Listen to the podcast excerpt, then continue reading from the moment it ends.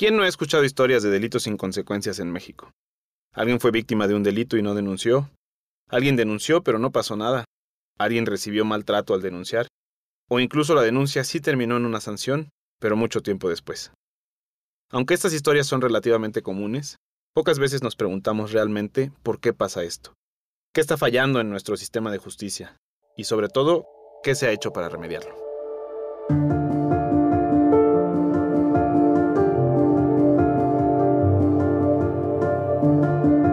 Bienvenidas y bienvenidos a Sin Castigo, el podcast de Impunidad Cero, donde platicaremos sobre los cómo, los qués y los porqués de la impunidad en México. Yo soy Miguel Gómez y en el episodio de hoy me acompañan Bianca Bolaños y Mariana Flores del equipo de Impunidad Cero para platicar sobre las principales fallas que ha tenido el sistema de justicia penal acusatorio en México, identificar por qué prevalece la impunidad y qué condiciones permiten que la justicia siga siendo inalcanzable para muchas personas en nuestro país.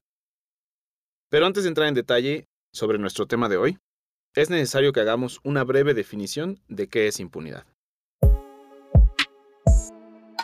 La impunidad es la falta de sanción ante una conducta irregular que genera algún tipo de responsabilidad, ya sea penal, civil, administrativa o de derechos humanos. La impunidad ocurre cuando quien comete la conducta irregular escapa de toda investigación, detención, procesamiento, sanción o de la indemnización del daño provocado a sus víctimas. Y entonces, ¿por qué hablar de impunidad? Es importante hacerlo porque, más allá de si hemos sido o no víctimas de un delito, la impunidad impacta directamente en aspectos de nuestra vida como la seguridad pública, el adecuado funcionamiento de las instituciones, el respeto a las leyes y a los derechos humanos, entre otros aspectos. En pocas palabras, el fenómeno de la impunidad influye directamente en cómo se desarrollan nuestras vidas diarias.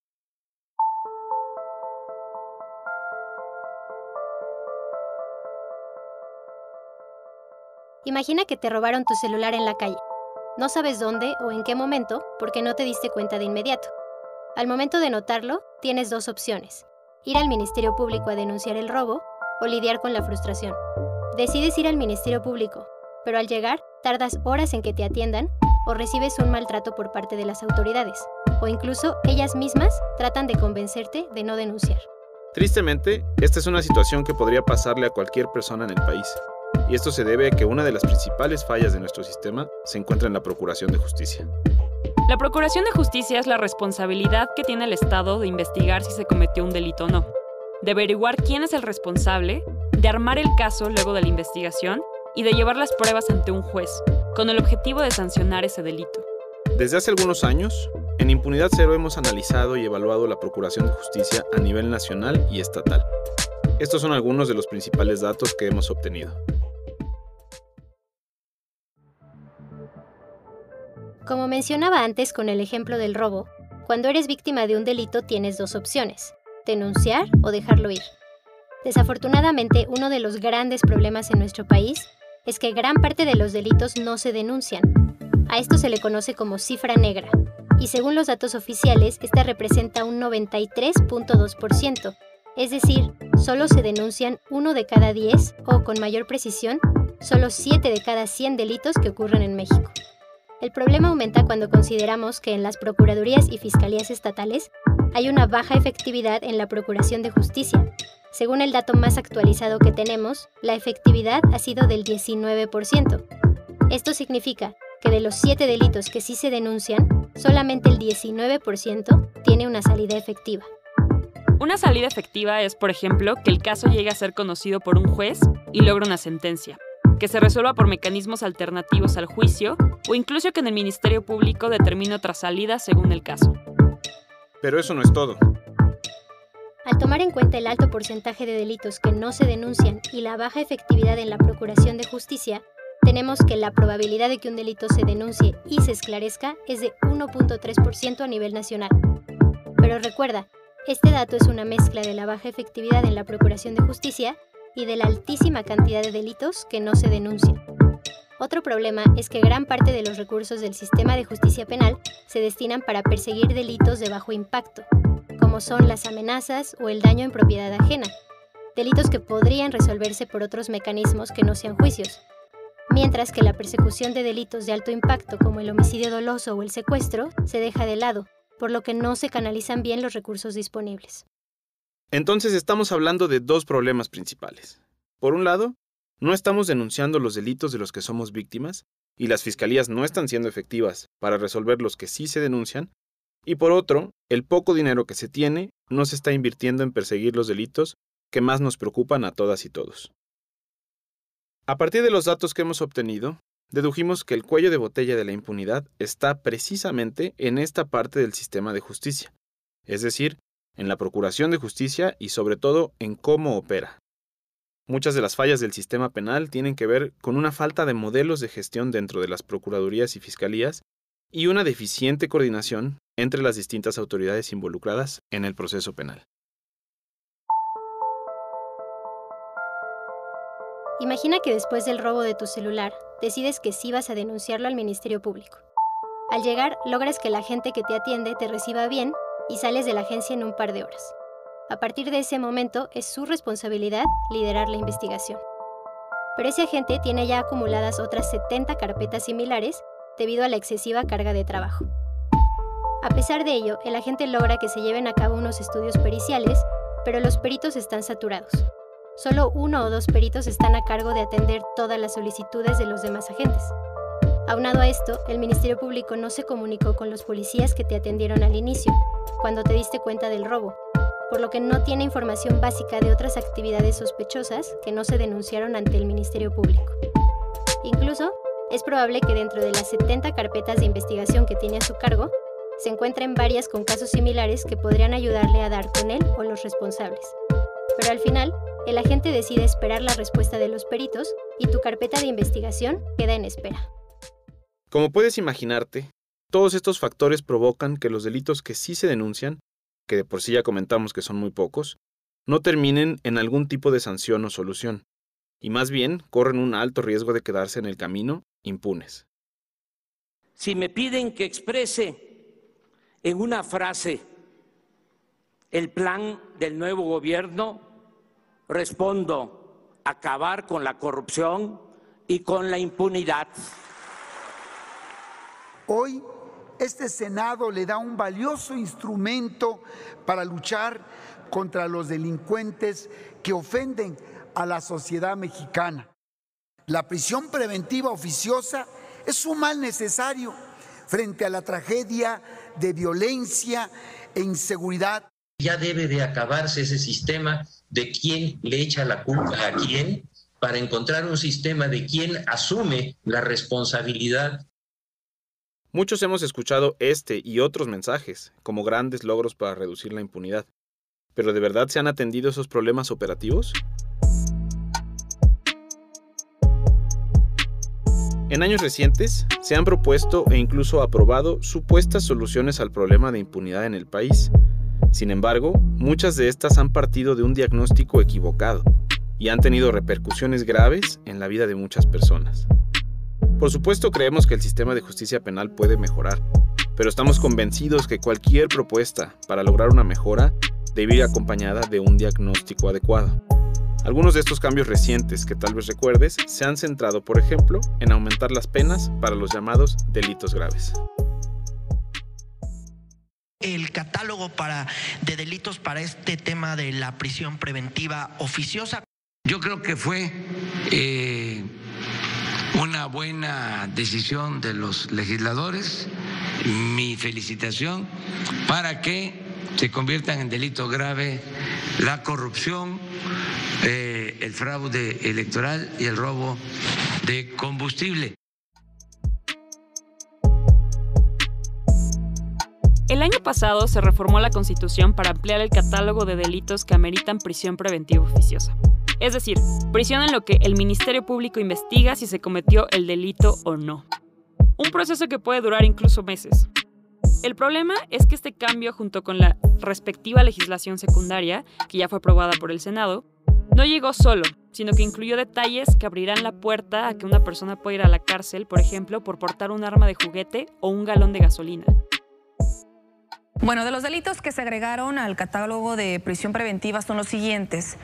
Robo de combustibles, corrupción. Morena estamos de acuerdo en ir con la minuta que nos llegó del Senado para hacer delito con prisión preventiva oficiosa, corrupción, robo de combustible. Modificar el artículo 19 constitucional y ampliar el catálogo de delitos que ameritan prisión preventiva. Para poder aplicar esto que se llama la prisión preventiva oficiosa. Uno de los grandes mitos que ha alimentado este diagnóstico errado es el de la llamada puerta giratoria. Reconoció que el sistema de justicia penal oral en México es una puerta giratoria para el delincuente que a pesar de ser el agresor sale en libertad por falta de elementos. En el Congreso local se discute una iniciativa que podría ayudar a evitar el fenómeno de la puerta giratoria uno de los multifactores que han generado los altos niveles de violencia y corrupción ha sido usted la implementación de este nuevo sistema penal acusatorio, que se convirtió en una puerta giratoria. Este ha sido uno de los principales argumentos para modificar la ley con el fin de que los delincuentes no se den a la fuga. Sin embargo, cuando revisamos los propios datos oficiales, solamente 12.8% de las carpetas de investigación se inician con un detenido, es decir, para prácticamente 9 de cada 10 delitos no se tiene ni siquiera a un detenido que presentar ante las autoridades competentes. Entonces, ¿dónde están o quiénes son esos delincuentes que se están fugando con tanta frecuencia a través de la famosa puerta giratoria? Y probablemente ya te estás preguntando, y bueno, a mí todo esto, ¿en qué me afecta? Si me cuido y pongo atención para no ser víctima de un delito, ¿por qué me importarían estos cambios? El problema principal es que cuando se abre la puerta a la arbitrariedad y a la decisión unilateral por parte de ciertas autoridades, tú también quedas expuesto o expuesta a pasar un tiempo en la cárcel como posible sospechoso de algo que pudiste o no haber cometido. En ese sentido, estas son algunas de las consecuencias que ya hemos empezado a notar. En primer lugar, se ha abierto un camino para la doble impunidad, ya que personas inocentes pueden ir a la cárcel mientras investiga si cometieron el delito o no, y los verdaderos culpables quedan en libertad. Y no solo eso, en los últimos 22 meses ha aumentado el número de personas que están encarceladas sin sentencia y han disminuido aquellas que ya fueron sentenciadas. Entonces, hay más gente en la cárcel y de esas personas, una gran mayoría sigue esperando a que las autoridades decidan si son culpables o no. Finalmente, la desatención al verdadero problema que hemos estado analizando hasta ahora provoca un círculo vicioso de violencia e impunidad como ha sido el caso del homicidio doloso.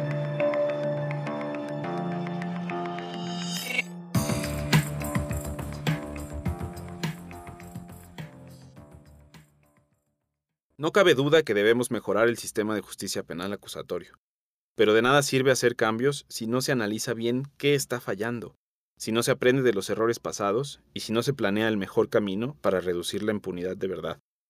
Todos y todas queremos combatirla, eso queda claro, pero tenemos que ver que el problema puede no ser normativo, sino más bien operativo.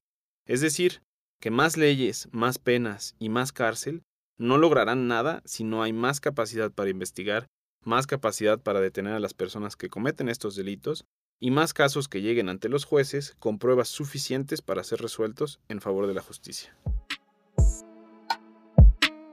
Nos estamos acercando al final de este episodio.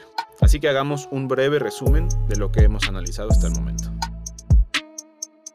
El sistema de justicia penal acusatorio tiene diversas fallas que evidencian que el cuello de botella de la impunidad está en cómo opera la Procuración de Justicia en el país, particularmente en cómo se investigan los delitos. Esto es así por factores como la poca efectividad en la investigación, la falta de capacitación de peritos, policías y ministerios públicos, la falta de capacidad que tienen el Ministerio Público y la policía de localizar a las personas que cometieron el delito, la falta de atención a los procesos de denuncia, la ausencia de o baja coordinación entre autoridades, entre otros. El sistema puede mejorar siempre que, por ejemplo, se desarrollen las capacidades de investigación y se invierta en la procuración de justicia de los estados, se atienda de manera eficiente a los procesos de denuncia, se creen mecanismos de coordinación entre los distintos actores del sistema y se implementen modelos de gestión institucionales que disminuyan la carga de trabajo de los ministerios públicos. Esto ya lo hemos visto en algunos municipios y en algunos estados, en donde se ha invertido más en el sistema de justicia y también en la coordinación entre autoridades. Los resultados de esto han sido favorables, así que ya les platicaremos más de esto en los próximos episodios. Sin duda, esta es una labor que implica muchísimos actores, y por eso desde Impunidad Cero seguiremos abogando por un diagnóstico adecuado de los problemas que tiene nuestro sistema de justicia penal, para identificar los huecos que permiten que prevalezca la impunidad y señalar las propuestas necesarias para realmente combatirla.